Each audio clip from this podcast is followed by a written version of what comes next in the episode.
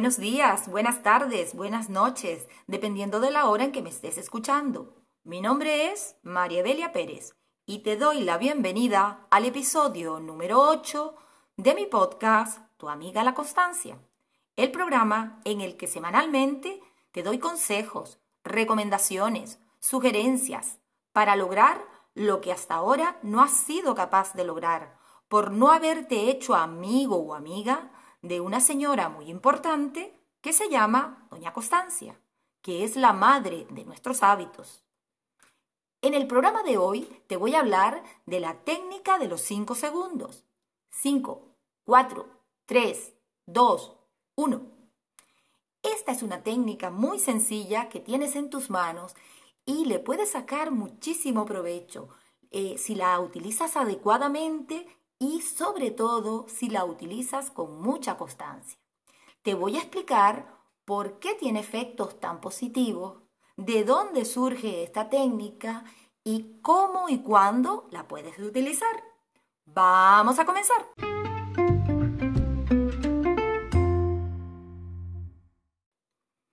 Esta técnica es muy especial eh, para cuando se te hace muy difícil hacer algo porque consideras que es demasiado complicado o cuando te da mucha pereza y te cuesta mucho comenzar con una actividad o cuando anímicamente te sientes hecho polvo y sientes que no tienes ganas de hacer nada y que no eres capaz de realizar nada, utilizarla te puede venir de mucho provecho.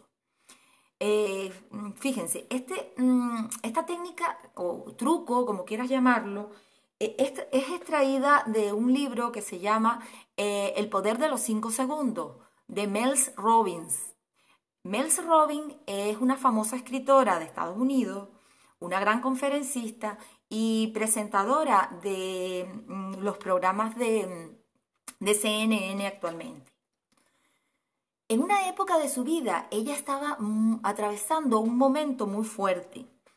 Eh, no tenía trabajo, tenía una mala situación económica, tenía unos hijos a su cargo que tenía que sacarlos adelante. Comenzaba, por lo tanto, a deprimirse. Esto, por supuesto, que le dificultaba levantarse de la cama. Su situación se agudizó mucho más un día eh, en que sonó el despertador lo apagó y su depresión le impidió levantarse. Ese día los niños, por supuesto, no fueron al colegio. Esta situación la avergonzó tanto a ella que se dijo, algo tiene que cambiar en mí. Eh, pasaron unos días y una noche viendo un anuncio publicitario en la televisión, un anuncio publicitario de donde salía el lanzamiento de un cohete en la que eh, mm, eh, contaban de forma regresiva 5, 4, 3, 2, 1, pues tuvo una visualización y un presentimiento de que había encontrado algo muy importante que le podía hacer cambiar.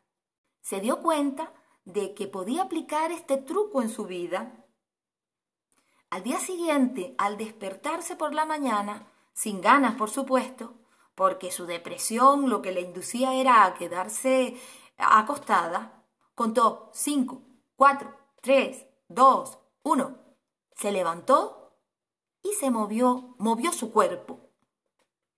Es así como ella descubrió el poder de los 5 segundos. Desde ese momento comenzó a hacer todas las mañanas todas las mañanas comenzó a hacer, eh, eh, eh, aplicar esta técnica, hasta que lo convirtió ya en un hábito. Se propuso también que aplicaría esta técnica siempre que tuviera que hacer algo. Y a partir de ese momento su vida cambió por completo. La clave para que esta técnica funcione no es solo contar de forma regresiva del 5 al 1, sino también hay que actuar, eh, fíjense, Mels Robin textualmente le cito lo que, dice, eh, eh, lo que dice al respecto. Ella dice, si tienes un impulso para actuar o un objetivo, debes moverte físicamente en los próximos cinco segundos o tu cerebro matará la idea. Recuerda entonces, además de contar regresivamente del 5 al 1, tienes que hacer algún movimiento físico con tu cuerpo y no dejar que solo quede como una idea. Si no, tu cerebro detendrá la acción e impedirá que realices lo que tienes pensado. Cuando cuentas de forma regresiva, lo que haces es que interrumpes el proceso de pensamiento actual y tomas el control. Y al moverte físicamente, detienes esos pensamientos que te bloquean, ya que al cambiar tu cuerpo de posición física, tu mente va a seguir lo que está haciendo en ese momento tu cuerpo. Esta técnica es muy útil para utilizarla en muchísimas situaciones. Por ejemplo, eh, para actuar con más valentía y con más valor.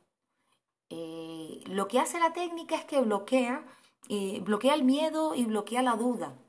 Al aplicarla, estás silenciando la duda y quitándole protagonismo a los pensamientos que te impiden actuar. Recuerda que el mundo es de las personas que se atreven a tomar eh, acción para lograr sus objetivos. Sé valiente, enfréntate a esos miedos usando esta técnica, estoy segura que tú puedes. Por ejemplo, si quieres pedirle un ascenso a tu jefe o si quieres mostrarle un proyecto y, y no eres capaz, te da vergüenza mostrarle tu idea, aplica la técnica, Atrévete a mostrárselo. O si te gusta una persona y no eres capaz de ese acercamiento, aplica esta técnica que seguro te dará buenos resultados. También puedes utilizarla cuando te vengan pensamientos negativos. Aplicando esta técnica lo que haces es que detienes esos pensamientos negativos, te mueves e intentas sustituirlos por otro pensamiento más agradable, otro pensamiento más positivo y que sobre todo va a estar más ajustado a la realidad. Cuando te des cuenta también de que estás procrastinando eh, con alguna tarea, pues esta, eh, esta técnica viene perfecto para eso. Detente, aplica la técnica, es decir, eh, de forma regresiva, 5, 4, 3, 2, 1, te mueves y haces lo que tienes que hacer te guste o no te guste, estés motivado o no estés motivado. En la medida que comienzas la tarea, te vas a ir enganchando en ella, porque en la procrastinación lo importante es comenzar y esta técnica te viene muy bien para comenzar. También cuando quieras cumplir con una meta o con un objetivo, primero piensa en qué es lo primero que tienes que hacer, ¿vale? Cuando ya lo tienes definido, lo siguiente es manos a la obra, comenzar a actuar. Por último, también te puede servir eh, para seguir tu instinto. Cada vez que sientas el instinto de hacer algo, tú sabes que mm, tu cerebro te va a intentar detener. Pues actúa tú primero aplicando esta técnica, para que seas tú el que detiene al cerebro y no tu cerebro el que te detiene a ti. Y así puedes seguir adelante entonces con eso que te transmite ese instinto, que a lo mejor es algo positivo o seguro será algo positivo.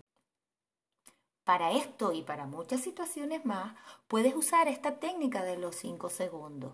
Viene muy bien. Ten en cuenta que no puedes esperar a que llegue el momento perfecto para actuar, ya que el momento perfecto, como te dije la semana pasada, no existe es una excusa, es una excusa que te pones para no actuar. Por último, recuerda que cuando aplicas esta técnica de los 5 segundos, estás tomando el control de tu vida. Al ponerte en marcha, estás actuando y de esa forma tu mente se da por vencida. Así que te recomiendo que siempre que tengas algo que hacer, cuentes 5, 4, 3, 2, 1 y te mueves inmediatamente. Y hasta aquí el programa de hoy.